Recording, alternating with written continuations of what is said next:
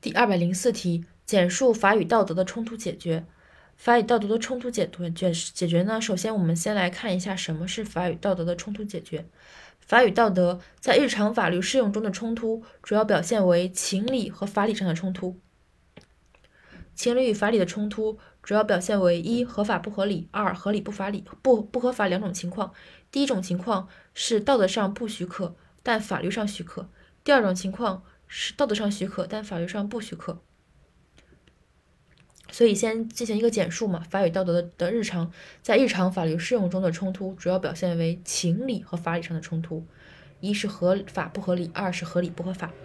然后道德与法冲突往往出现以下两种结果：结果是第一，在没有坚实社会基础的法律，在道德面前面必须修改或者崩溃，适应道德的新法律产生。就是强调新法律。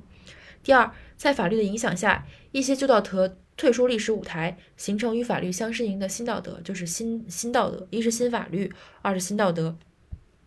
而解决措施主要有：第一，对法律呢提高立法质量，尽量避免出现法律漏洞，要让最最大限度的减少道德与法律进行不必要碰撞的概率，就是立稿立法质量的提高。对法律来讲。对道德方面呢，在宣传法律过程中，对旧道德进行批判，使道德与法律尽量吻合，批判旧道德。